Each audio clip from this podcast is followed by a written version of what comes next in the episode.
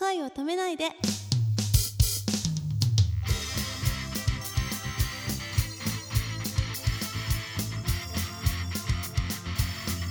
こんばんは高橋夏実です。今回はパーソナリティのくままるさんの代わりにとても素敵な方にいらしていただいています。社会学者評論家そして現在はアイドルプロデューサーでもあり著書前田敦子はキリストを超えた宗教としての AKB48 などでも知られる浜野聡先生ですはいはい、よろしくお願いします。はいそしてそしてもう一方をご紹介いたします。受験世界史にこの人ありと言われた塾講師、著書の荒牧の世界史の見取り図などで有名な荒牧豊志先生です。ようこそいらしてくださいました。あこちらこそ初めまして荒牧です。よろしくお願いします。浜田さんははい。今年の6月15日に PIP というご自身でプロデュースされた、はい、アイドルユニットを立ち上げられたそうなんですけども、PIP っていうのはどういうあ略はい。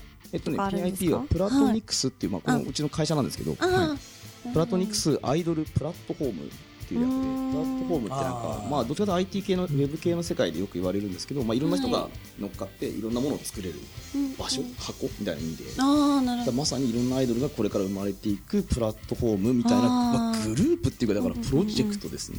うん。その意味じゃやっぱプロデューサーって呼ばれてることがおかしいん。だろうね多分ね。僕もだからプロデューサーを育てるプロデューサーみたいな。うん。メタ的なメタ的なところにある。俺プロデューサーやったことねえくせになん。ですけど、いやまあでもなんかできそうな気はしてるっていうか。僕楽曲とか作った経験も全くないんですけど、まあでも逆にだからいろんなグループ作るのに向いてるのかなっていうか、だから別に何でもかんでも楽曲コントロールする気もないし、確かになんか、その、私も今地下アイドルなんですけど、その地下アイドルって、ちょっと曲があって、振り付けも自分たちでできて、はいで、その箱さえ押さえて、はいうん。あとやる気とかちゃんとねやる気があって、たら、結構成立しちゃう部そうですよね。分があるので。できちゃいますよね。はい。い、や僕もそうなんですよ。だからそこはまあ今最近あの緩めるもの方が出した新章でしたっけ？あそうそう。ね。アイドルの作り方ね。まあい言い方は言い方ですけど、まああまさにそのちょっとの資金と。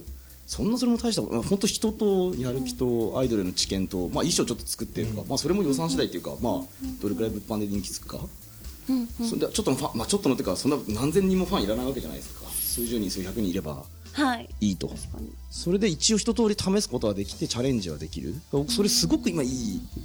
僕は状況だと思ってて、まあ、多分芸能界目線とかレコード会社目線で言うとそんなたくさんアイドル作られても売れていかないしなんかもう飽和状態でどっちかというと悲観的な話が多いと思うんですよ最近。芸能目線だとそうだと思うんですよ、ね。僕でもいろんな人がいろいろアイドルだってチャレンジできるっていう意味ではすごく今いい状況だなと思っててだから僕もそのだから別に僕が作るグループ全部成功すると全く思ってないです多分大失敗も多いでしょうね。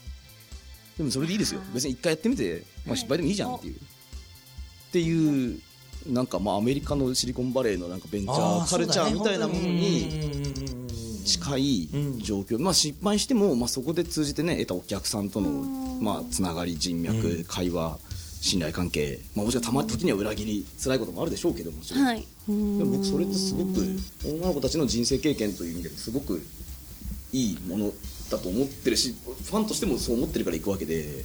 あそういうもうなんかほとんど学校とか職業訓練学校とかそういうのに近いですね実は。し私塾っていうかまさに塾、うん、だ受験大学に行くための塾じゃなくてうん。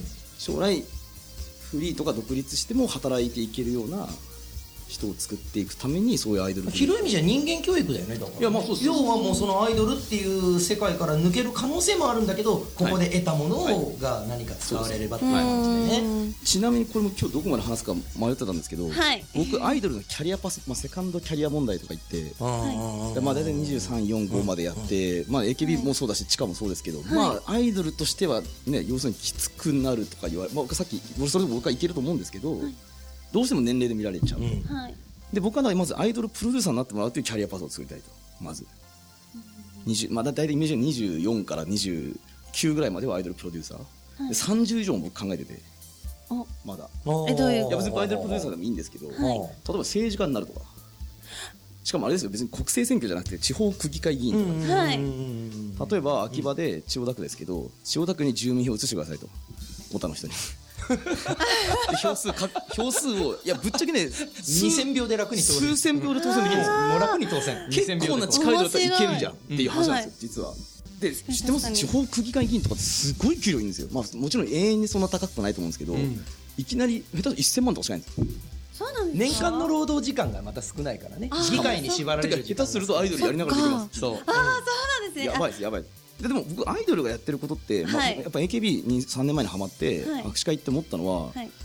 まあ、自民党のかつてドブ板選挙っていう言葉があってですね僕もその生々リアルタイムで見たことはないんですけど、ひたすら握手しまくって、でひたすらその地元すごい地方のちっちゃい町ののあそこの町のおまず小沢一郎とかが開発したテクニックなんですけどおばあちゃんからまずがっつり握手して、でおばあちゃんになんか両対応めっちゃするんです例えば。はい。そのおばあちゃんの孫がもうすぐ就職しそうだからなんか,、はい。なんか就職を世話するとかなんかね例えば。そうするとおばあちゃんああお沢さんええ人やまあ本当はだから田中角栄とか 竹下登とかあの辺の自民党の歴代のこう地方出身のし政治家が作り出したテクニックなんですけど、はい。めちゃくちゃ両対応しまくって、はい。でそうするといやーあんたええ人あの人ええ人やと。でこうおばあちゃんの息子さらにその孫まで3代がっつりその自民党に投票すると。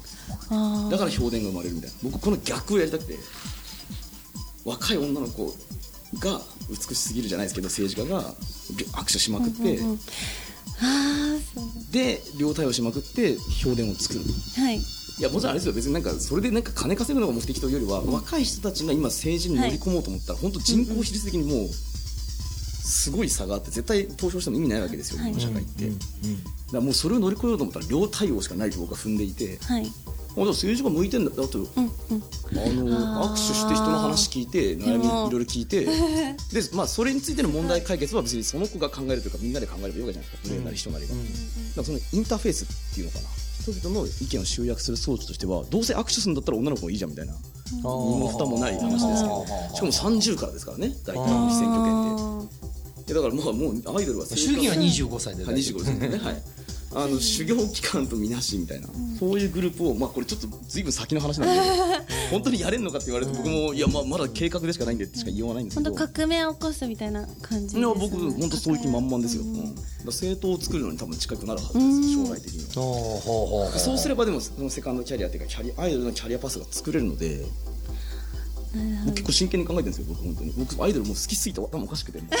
あだからやっぱ面白いね。要は今のは芸能界で活動してから政治家になるって言ってるんじゃないんだよねいやそうそう。別に芸能界も行かなそうなんですそう。まあ行った方がそれは当選し国政はね当選しやすくなるんですけど、うんうん地方議会とかも僕は興味あって、なんか地元の有力者だけがなんかこう再生産されてる構図にい一人でもいいからねじ込めば。っそうだね。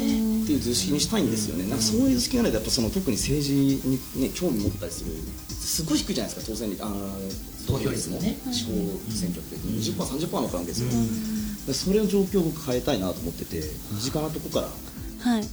うん、政治に参加していくっていう図式に。あーしていきたい。それこそじゃあ本当にロコドルって呼ばれてる人たちがはい。はいそういう形でねはいね。うまくねセカンドキャリアをね作っていければ本当作っていければ、いねやまあ別に僕がやんなくてもほっといてもそうなるとは思うんですけど、まあ加速させたいあ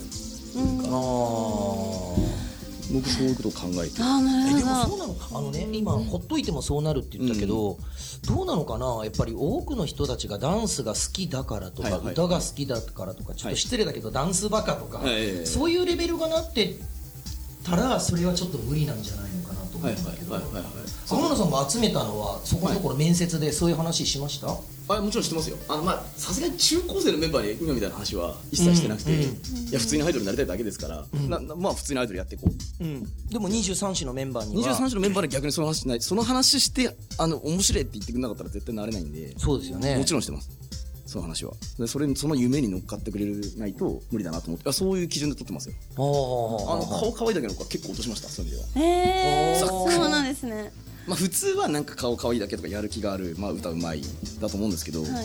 どっちかというと僕が話しててそういうなんかこの俺のコンセプトになんか面白いと乗ってくれそうな人を基本的に撮ってるのでいやもちろん全員がねうまくいったりするわけじゃないかもしれないけど、まあ僕はでも全然可能性あると思ってうんうんうんうん。本気で撮ってるんででまだこの時点でいきなりなれるとかじゃなくて、まあ、成長する可能性があると思ってるからこそ、まあ、撮ってる。おお面白い。面白いねそれはね。面白いですね、いやそうなんですよ、い。やでもなんかやっぱ推しがいのある子を作りたいじゃないですか。やっぱどうせね応援するなら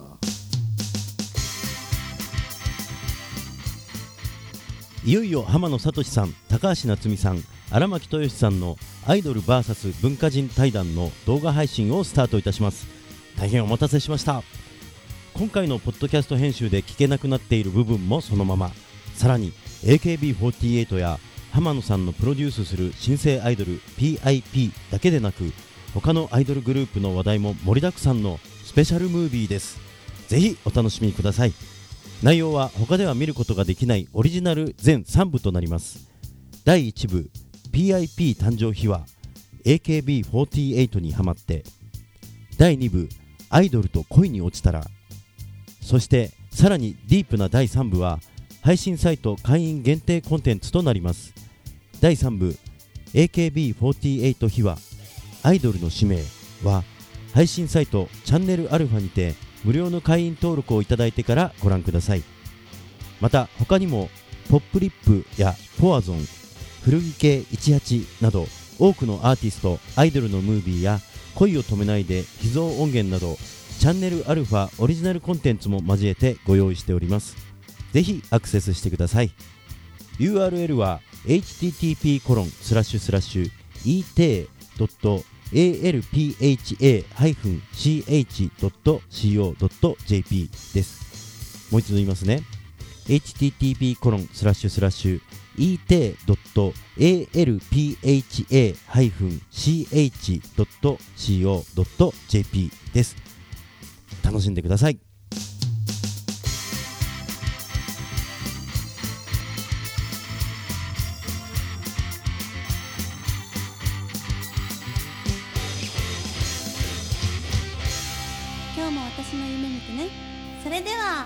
おなつみなさい。